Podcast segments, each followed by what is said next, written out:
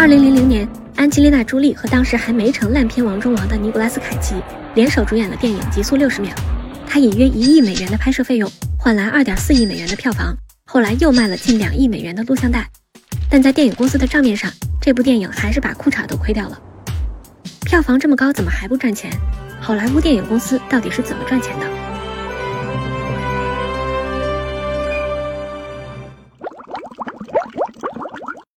才知道，在知识的海洋里狗刨。在早年，好莱坞的电影巨头们主要就靠卖票和卖片赚钱。从二十世纪二十年代开始，好莱坞的大型电影公司们既拍电影又开电影院，提供全流程一条龙服务。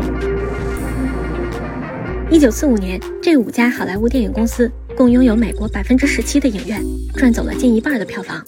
此外，他们还用捆绑预售的方式。将一部大片搭配几部低成本的 A 级和 B 级电影卖给没有拍电影能力的独立院线，赚得盆满钵满。但好景不长，这种粗暴的盈利模式很快就玩脱了。一九四八年，美国最高法院裁定这种行为违反了反垄断法，要求电影公司们分拆院线，也不能再强制打包卖片儿。更麻烦的是，随着电视的普及，美国人的屁股被摁在了柔软的沙发上。到了一九六五年时，全美电影票房只剩下一九四六年的三分之一。为了自救，好莱坞的电影公司们开始谋求新的赚钱方式，也就是精品化和出售播放权。既然不能打包卖烂片，那电影公司就把节省下来的时间精力用来打造高预算的精品电影，提高观影体验。3D 宽银幕电影就是从那时候开始出现的。在营收模式上，大型电影公司开始向电视台卖电影播放权。到1958年2月，他们总共卖出去大约3700部电影，赚了2.2亿美元。些当年票房惨败的电影，也借着这个机会给电影公司回了一大口血。之后卖播放权的渠道越来越多，录像带、DVD、付费电视、蓝光光盘、流媒体，什么流行就卖什么，票房反而越来越不重要了。而且票房本来也不会全部流入电影公司的口袋，扣去巨额的税款和给影院的分成，电影公司们一般只能拿到四五成左右的票房。在一九八零年以前，影院可以为好莱坞电影公司们贡献百分之五十五的利润，但随着播放渠道越来越多，在二零零七年之后，这一比例迅速下降到了只有百分之二十。二零二零年新冠肺炎疫情席卷全球后，影院纷纷关门歇业，全球票房只剩一百二十亿美元，人们被迫宅家刷剧，流媒体、有线电视等数字渠道更是成为了好莱坞电影公司们的命根子和摇钱树，总共贡献了六百一十八亿美元的收入。电影从院线到流媒体之间的窗口期也进一步缩短，有些电影甚至放弃院线，直接在流媒体上收费放映。当然，除了直接卖内容以外，电影公司也可以利用手上的 IP 卖周边，而且赚的钱都是自己的。比如皮克斯的《赛车总动员》系列电影，票房和口碑都一般，系列三部电影加在一起也才十四亿美元。但哪个小朋友能抗拒小汽车呢？在二零一一年《赛车总动员二》上映前，迪士尼和皮克斯就已经卖掉了八十亿美元的小汽车。足够买大几百辆蝙蝠侠开的兰博基尼了。另外，像迪士尼这样的公司还能靠开主题公园赚钱。二零一八年，主题乐园、游轮等业务一共给迪士尼带来了近二百零三亿美元的收入，占全年总收入的百分之三十四。而制作和发行动画电影的影视娱乐业务只有不到一百亿美元的收入，利润也比主题公园业务上差上一截。但每家成功的公司都深知，想盈利不光要会赚钱，还要够抠门，学会节流才行。而好莱坞的电影公司们就擅长用独特的好莱坞会计学来压低成本。一部电影的工作人员获得的酬劳大体有两种：固定薪水和票房分红。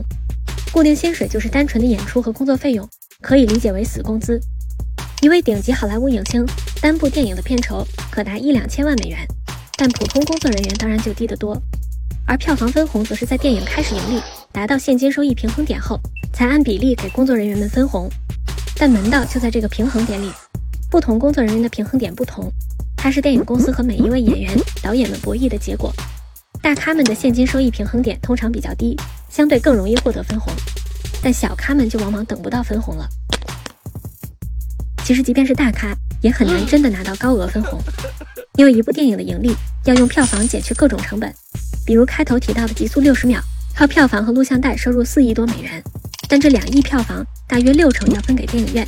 迪士尼旗下的发行商博伟拿走剩下四成，扣除发行等成本后，已经所剩无几。而后来卖录像带和 DVD 时，负责发行的是迪士尼的其他部门，要瓜分走百分之八十的收入，只有剩下百分之二十才算是电影的版税钱。这笔钱还要用来支付各种成本与费用，扣完后只剩下一千六百万美元，再算上拍摄成本，账面上还是亏损的。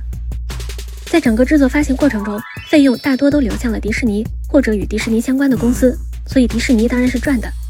但其他人要想拿分红，就只能痴痴的等了。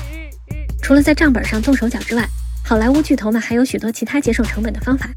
比如利用某些国家和地区的税收优惠政策和补助金来省钱，提前售卖发行权、广告等来提前赚钱。像2001年上映的电影《古墓丽影》，号称拍摄成本高达9400万美元，但通过这些运作。派拉蒙公司实际上只掏了八百七十万就把电影拍出来了。拍摄《指环王》三部曲时，新线影业通过类似操作，几乎一分钱没花就把电影拍完了。可以说，在好莱坞做账赚钱是和拍电影一样值得研究的艺术。但话说回来，也只有玩赚了赚钱的艺术，好莱坞才能源源不断地产出电影艺术，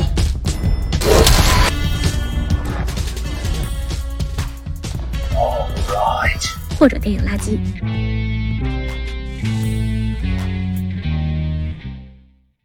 实际上，中国的电影公司们也在寻找像好莱坞一样赚钱的办法，支撑自己活下去。因为光靠票房确实很难。比如，2017年中国电影票房达到559亿元，其中华谊兄弟一家公司贡献了51亿票房。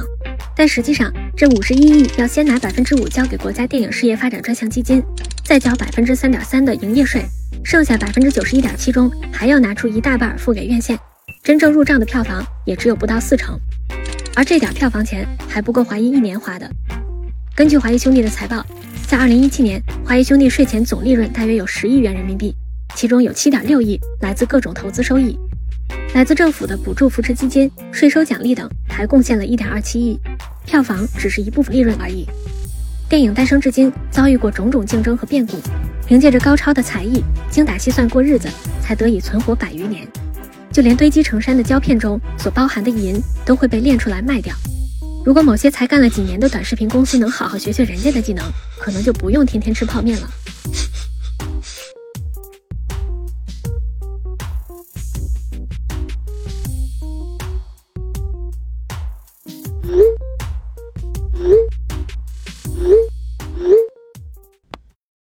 想死你们了！想死你们了！你可以在微博、微信、喜马拉雅、B 站等平台找到我们。